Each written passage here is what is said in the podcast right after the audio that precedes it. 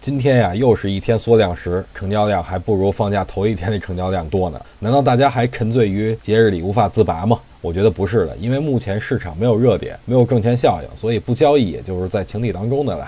虽然大家不做，但是今天市场出现久违的普涨行情啊，绿盘家数仅有二百五十家，这数挺好啊。其余的股票都是上涨的，不过今天的这个上涨让大家开始忧心忡忡了。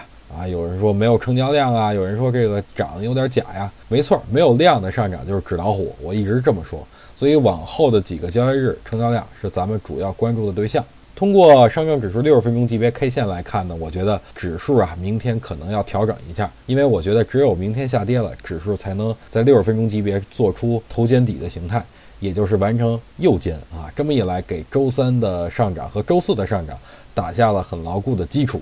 所以明天大盘回调的话，我倒是觉得是一个比较好的补仓或者是买入的时机。